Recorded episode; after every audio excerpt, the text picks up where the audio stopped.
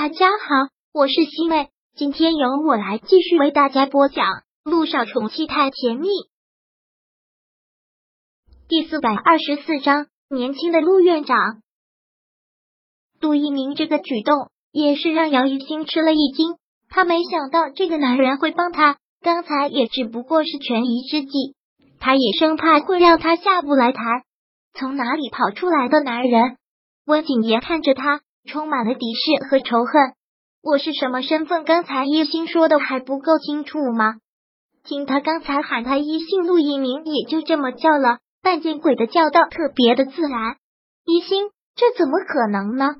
温景言完全不能相信，姚一星怎么可能会背叛他？为什么不可能？你都能跟苏家大小姐滚在一起，我为什么就不能找个高富帅？姚一星靠在陆一鸣的怀里。很是挑衅的笑，怎样？看到我的哈尼，你也该知难而退了吧？陆一鸣单从外形上说，绝对是出众的，再加上他的穿着打扮，还有说话的气度，一看就是一个有地位的富家公子。一心，这不可能的，我们说的还不够清楚。陆一鸣完全是居高临下的态度，也不看看你自己哪里配得上一心了。还是赶紧滚回去跟你的苏家大小姐苟且吧！再来骚扰一心，我会让你吃不了兜着走。不信你可以试试看。杜一鸣说完这些话，姚一心都震惊了。这个男人说话实在是太会找重点，太有气场了。还不快给我滚！陆一鸣眸子压下来，还是狠厉对他吼了出来：“滚啊！”姚一心也毫不客气的说了一句：“看到这种情况。”温景言真的是毫无办法，也只能是灰溜溜的走开。但是他走开了之后，姚一新情绪就崩溃了，刚才的那一根弦完全断掉了一样，很无力的靠在陆一鸣怀里，很难受就哭了出来。跟他相恋那么久，温景言在他心里那就是一个绝对完美的男人。本来这次回国是打算要跟他结婚的，他在国外有很好的就业机会。但他毅然决然的回国，就来到了 S 市，在这里找了工作，要在这里安定下来，都是因为他。可是结果呢？赤裸裸的讽刺。你没事吧？看他哭成了这个样子，陆一鸣还是关心的问了一句。姚一新这才意识到自己失态了，他也不过是一个陌生的男人，他竟然就这样靠在他的怀里哭。姚一新连忙从他的怀里出来。擦了擦泪，摇摇头。我很好，刚才真的是谢谢你了，特别的感谢。姚一信说着，就在身上摸索着，带出来的急，身上什么都没带，只有口袋里的一百多块钱零钱，全部塞给了陆一鸣。今天的事情非常感谢，无以为报，我身上就这么多了，非常感谢。姚一信说完之后就跑掉了。看到他塞给他的这些钱，陆一鸣还真是哭笑不得。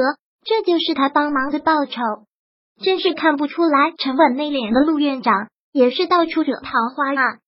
今天陆一鸣是约了教授在这里谈事情，没有想到会被他这样调侃，一场误会。陆一鸣手里手里还拿着他给的钱，着实尴尬，连忙一笑将钱收起来，礼貌的说道：“请教授里面请。”陆一鸣谈完事情之后，已经是晚上了。回到家，脱下衣服，准备进浴室，但一脱衣服，里面的零钱就掉了出来。看到这些钱，他忍不住苦笑。一心挺有个性的女孩子，只可惜被渣男伤害。希望她以后好运吧。杜一鸣洗完澡后睡了一个好觉，第二天一早是被电话吵醒的。陆亦辰打来的，看到他的电话，陆一鸣都觉得头疼。小九怀孕的这一个孕期，陆一鸣手机。都要被陆亦辰给打爆了。小九现在已经足月了，你可一定安排好剖腹产手术，一定不能出差错。陆亦辰一再的提醒着，小九怀的是双胞胎，最后检查必须要剖腹产，顺产会有危险。下周三上午我都已经安排好了，一定不会出任何差错。那就好。陆一鸣都觉得无奈死了，说道：“哥。”我觉得你都快得焦虑症了，你要相信我嫂子，也要相信我们这医学水平，怀孕这是很正常的事情，不要总搞得那么紧张。那不是你老婆，那不是你孩子，你肯定站着说话不腰疼。怀双胞胎多辛苦啊，我能不担心吗？行行行，等下周三剖腹产手术结束，母子平安了，你也就彻底放心了，我也就解放了。小小怀孕这段期间，陆一鸣都觉得心累。行，你安排好了就行。陆一鸣放下手机，看了看时间，也该起床了。开车到了光明医院，换上了白大褂，进了办公室。进了办公室不久，他的助理医生便拿着一个档案大敲门走了。陆院长，助理医生将档案大交到了他的手上，这是产科刚来的姚医生的资料。知道了。早就听说产科要调过来一位国外留学回来的高材生，这段时间他很忙，这件事就一直有助理医生来吧。陆一鸣拿过他的资料，刚准备打开看，这时候又有医生来喊他开早会，他也只能是把贴着姚一新资料的档案袋先放到一边。今天是姚一新第一天来光明医院报道，说实话是挺紧张的，心里也是期待的。光明医院在国内是特别有名的医院，数一数二。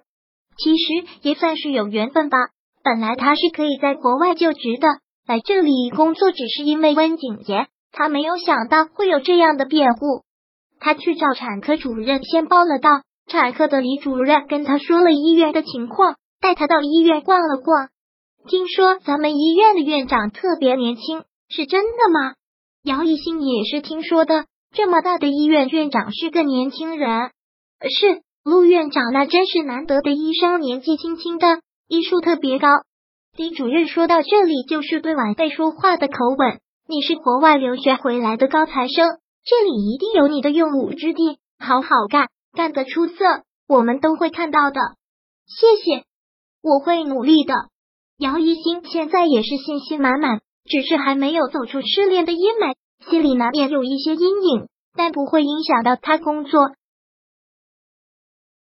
第四百二十四章播讲完毕。想阅读电子书，请在微信搜索公众号“常会阅读”，回复数字四获取全文。